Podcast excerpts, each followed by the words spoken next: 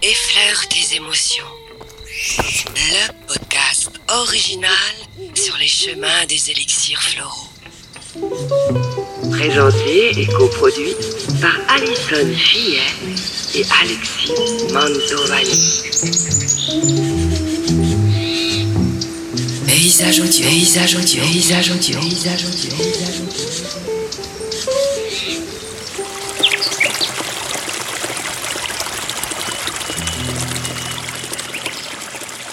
De retour pour un nouvel épisode consacré aux fleurs de bac et fleurs des émotions, les élixirs floraux.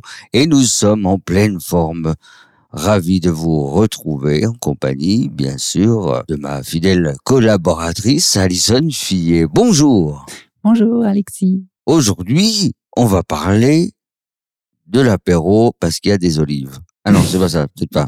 Oui, avec le cognac, c'est parfait.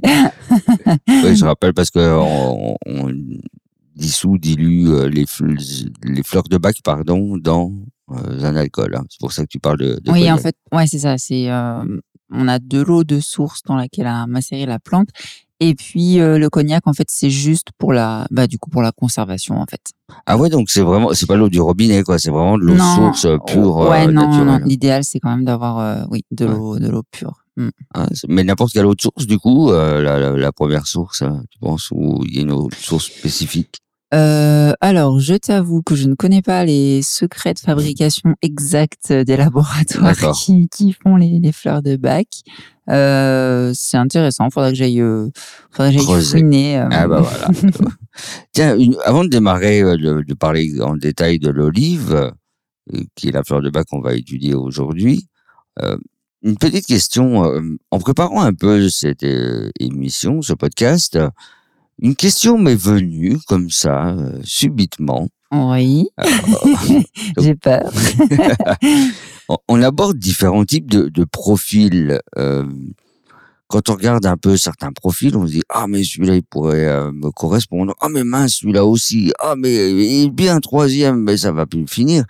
Est-ce que on peut faire un, un mélange de, de fleurs de bac euh, où euh, il y a qu'une seule fleur euh, par prise?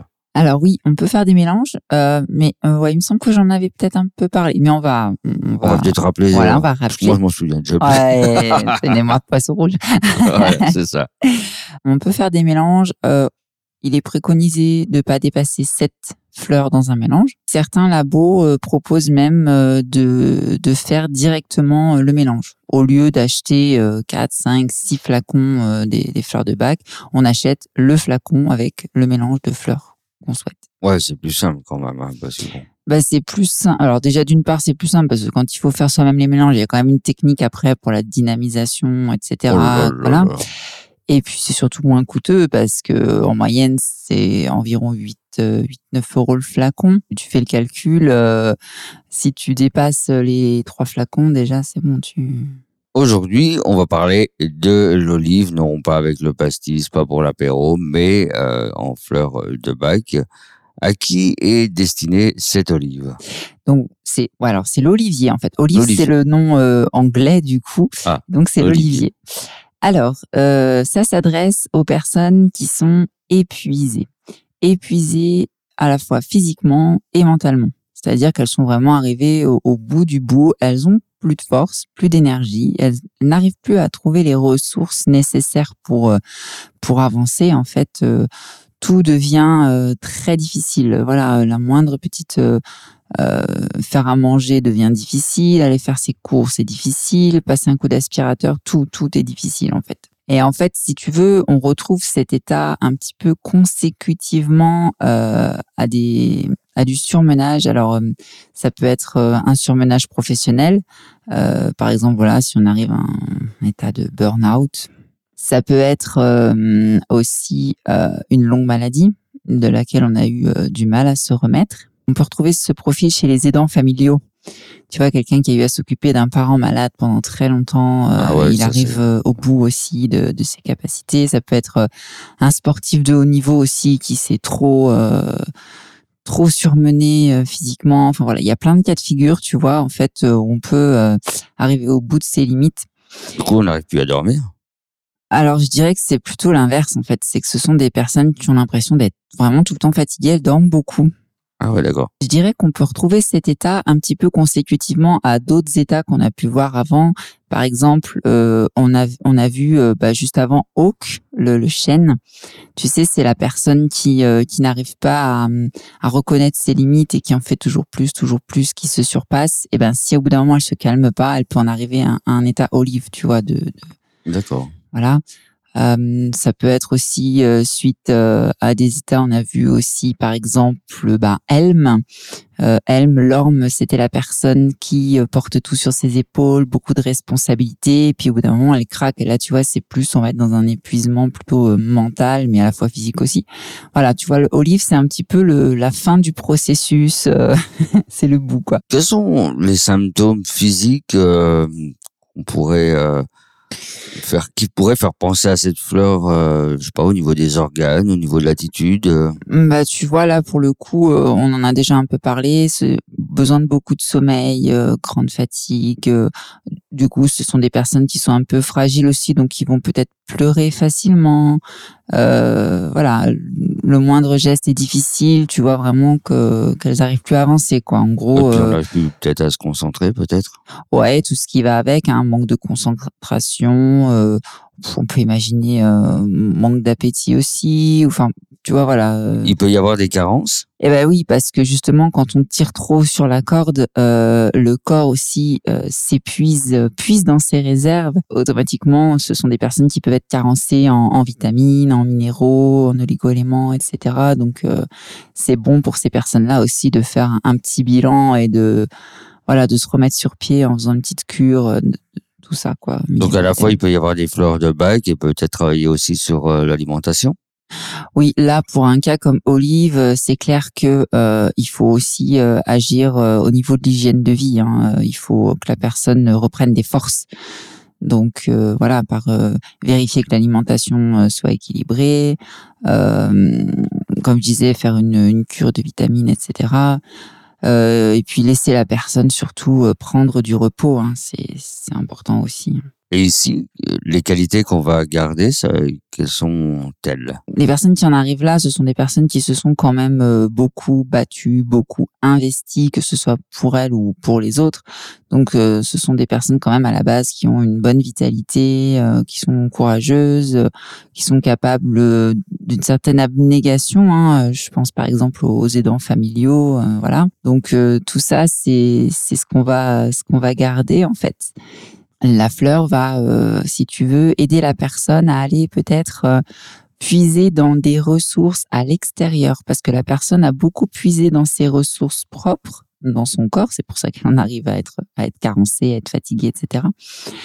Et là, en fait, euh, cette fleur va l'aider à prendre conscience euh, qu'elle peut en fait puiser des ressources en dehors, justement, euh, en allant un peu puiser dans, dans une, hygiène de vie, tu vois, une, bonne alimentation. pourquoi pas s'appuyer sur sur des exercices de relaxation, de méditation, se ressourcer dans la nature, voilà. Ah, c'est joli. Un petit feu de camp dans la nuit. C'est agréable, ce genre de. de détente dans la nature, comme ça, au bord d'un feu de camp, euh, ouais. au pied d'un feu de camp dans la nuit, ça peut être euh, quelque chose de, de bien aussi. Bah après, voilà, tout ce qui peut euh, aider la personne euh, à se ressourcer euh, de l'extérieur en fait va être bon. Donc après en fonction des gens, euh, oui, ça va être différent. Hein. Il y en a qui pas la nature. Oui, mais bon, même quand tu n'apprécies pas la nature, de toute façon, pour tout le monde, il est bon d'aller de temps en temps euh, faire une balade en forêt. Euh. Aller serrer un arbre dans ses bras. Oui, non, mais c'est vrai, tout à fait. ça paraît bébête comme ça, mais c'est super important. Et, euh, et voilà, c'est ça que la, la, olive va permettre en fait de, de faire prendre conscience de, de ça, de toutes ces possibilités là, pour que la personne du coup ben, ne s'épuise pas à, à trop puiser en elle-même en fait, mais plutôt à l'extérieur. Bah, aller caresser un olivier, comme ça, c'est une pierre de coup. Oui, alors, euh, bon, ça dépend des régions, du coup, faut, faut oui, dans le sud, là. Sinon, tu vas avoir du mal à trouver euh, des oliviers sur l'île, je pense, mais. Bon, j'en ai marre. On peut parler des enfants un peu maintenant? Alors, Parlons des enfants. Qu'est-ce qui se passe dans leur petite tête euh, avec cet état un peu d'épuisement? Alors heureusement, euh, encore une fois, c'est donc là c'est toujours un, état transitoire aussi, hein, que ce soit chez l'adulte ou chez l'enfant. Mais heureusement chez l'enfant on le retrouve pas souvent, et c'est comme pour l'adulte consécutif souvent à un trop. Euh, donc ça peut être un, enfant qui a eu une, une grave maladie aussi, hein, euh, pourquoi pas, qui s'est remis d'un je sais pas d'un cancer, etc. Parce que ça arrive aussi Ah malheureusement bah oui, ça.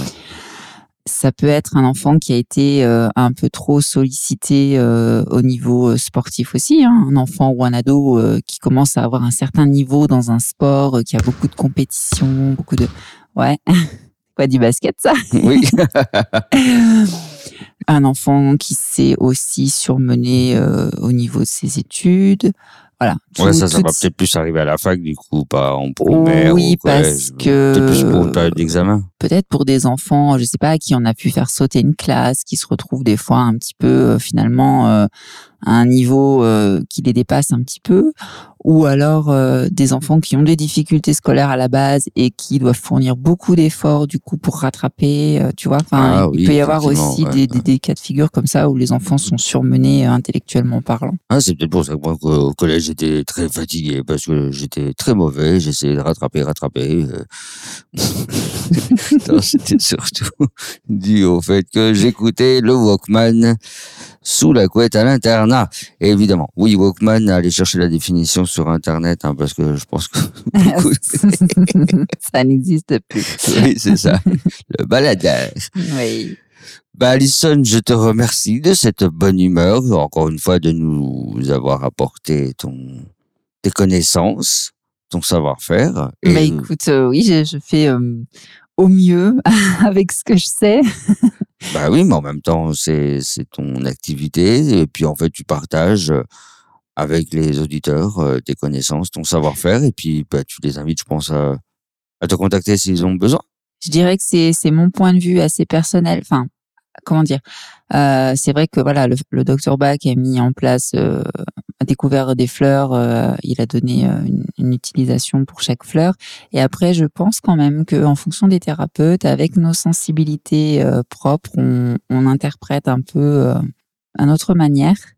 Et on y ajoute, moi j'essaye d'y ajouter un petit peu aussi mes connaissances voilà, quand je parle un peu des fois de symbolique des maladies, etc., j'essaie de faire des liens. Donc euh, voilà, ça c'est ma vision personnelle. Bah, c'est d'où l'intérêt de ce podcast, que ce soit très euh, personnalisé, pas des choses que vous pouvez lire partout sur, euh, sur Internet ou entendre ailleurs, des choses communes. Ici, on est sur, effectivement, bah, ton savoir, tes connaissances, ton point de vue, et c'est ça qui peut intéresser les auditeurs. Bah, écoute, j'espère que ça les intéresse. Ah bah moi, ça m'intéresse, hein, écoute. J'ai trouvé une autre manière de boire du cognac. en Chacun faisant du bien. compte, hein. Oui, c'est attention, je rappelle, c'était une blagounette. Merci beaucoup, Alison. On se dit à tout très vite pour un prochain épisode, une prochaine fleur de bac. Ciao, bye bye, Alison. Ciao.